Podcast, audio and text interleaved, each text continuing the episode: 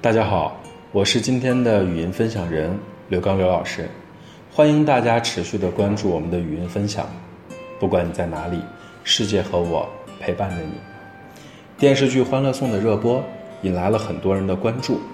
在以前的录音分享中，我们分享了有关樊胜美、邱莹莹这样的一些人物小小的分析。在朋友们的要求下呢，我们来讨论一下剧中的白富美曲筱绡。其实，在整个《欢乐颂》过程当这个电视剧的过程当中，最具有争议的人物大概就是曲筱绡了。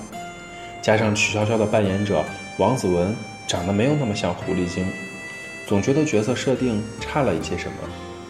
电视剧中曲筱绡的人物是这样来设定的：古灵精怪的富二代，初入商海的小老板。有刺的玫瑰花，以及魅力超群的小狐狸，喜欢游戏人生，对新鲜的事情感兴趣，真实犀利不矫情，对赚钱充满了热情。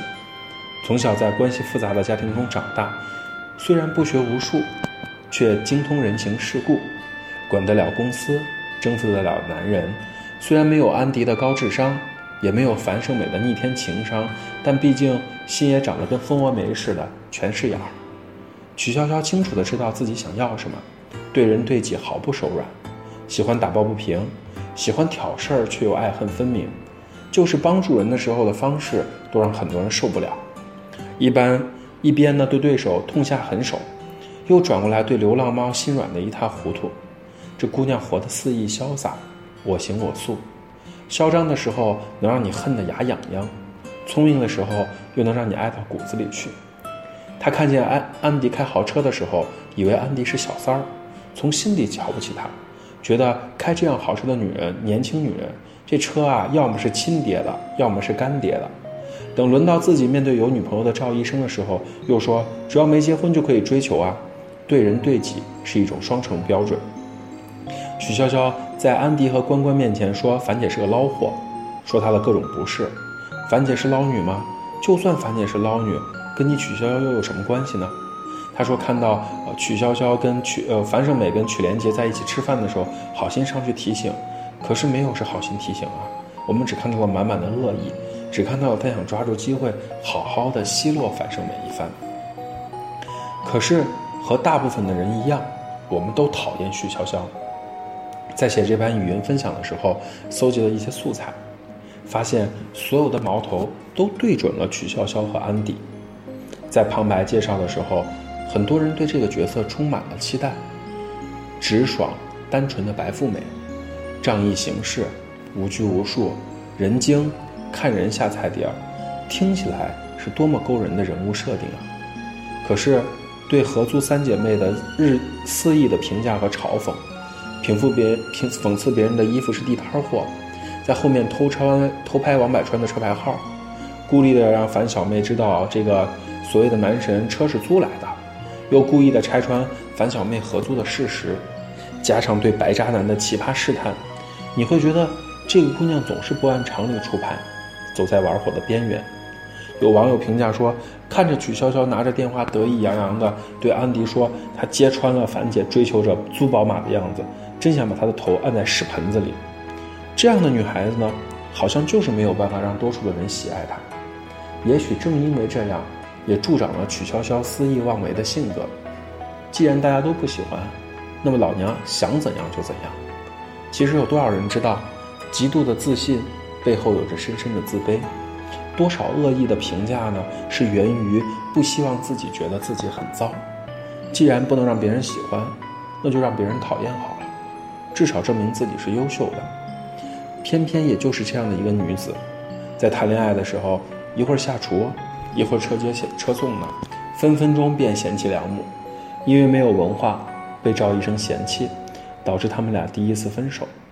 曲妖精呢，是一个非常知道自己想要什么的人，她一直一直都确定她爱赵医生。可是，在面对赵医生的时候呢，她却没了自信。关于曲筱绡。满版的都是恶评，我先来说说他的优点吧。算计和借势，乍一听呢，这两个词儿一点都不美好，可是放在曲筱绡的身上却是有点了。利用父亲的内疚得到了一个项目，在每一个停滞的环节找到关键的人物去解决它。往大了说，叫做资源整合。之前呢，遇到一个机构的负责人说过这样的一番话：我们能发展到今天，都是靠自己的实力，没有任何的关系。我想说，呵呵，要知道，有关系呢，也是实力的体现。虽然我们不提倡依靠关系来生存，可是要知道，很多时候关系也不是随便就可以利用的。没有实力，给你个江山，你管理得了吗？而且很多时候，通过关系运作，不是为了占便宜，是为了不吃亏。再来说说，通过曲筱绡，我们来说说人际交往中的槽点和缺点吧。第一，不要随便的去评价别人。很多人的生活呢，就活在评价别人身上。曲筱绡说：“樊姐是个捞货，说的跟自己亲眼看到似的，说的斩钉截铁。”生活中有很多的人就是这么的任性，在指责别人的时候理所当然，在评价别人的时候一副自己是正义的化身的样子，背后说胡话的时候也和自己在现场一样。我举几个小故事来说这样的事情。事件一：两年前，某个视听学员上课说：“老师，可不可以给我你的电话号码？我可能需要找你做咨询。”我说：“啊，我可能没办法在上课给你我的电话号码。”如果有需要的话，联系这个机构的工作人员吧，他们会在私底下给你。我是出于和机构的约定，不影响机构的生源。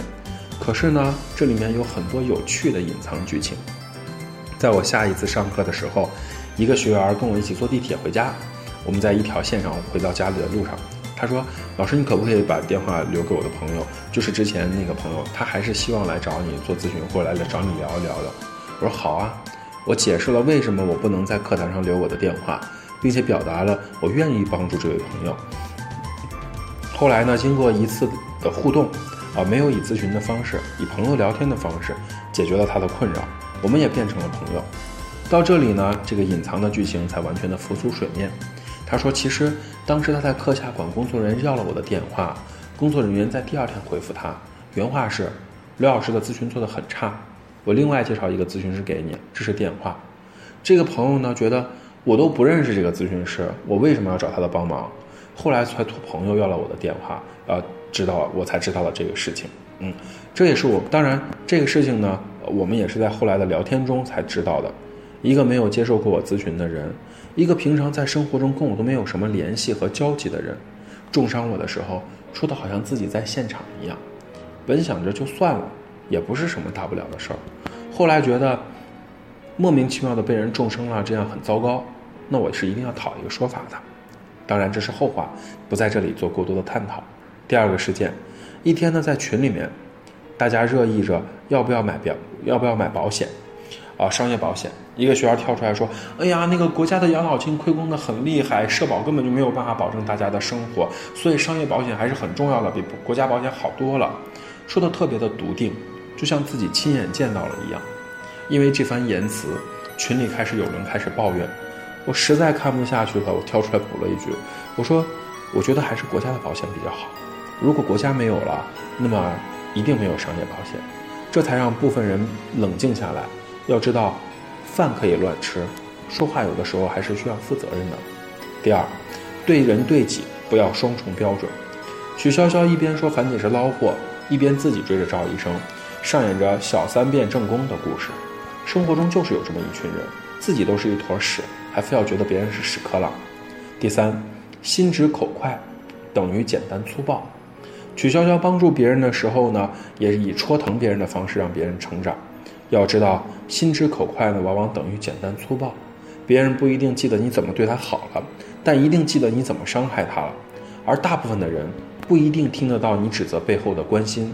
而只是收到了满满的恶意，别人不记得你怎么帮助他了，但一定记得你怎么伤害他。所以，我们讲轻声细语说好话，做好事儿，存好心，说好话。这就是今天语音分享的全部内容，希望大家喜欢。不管你在哪里，世界和我陪伴着你。晚安。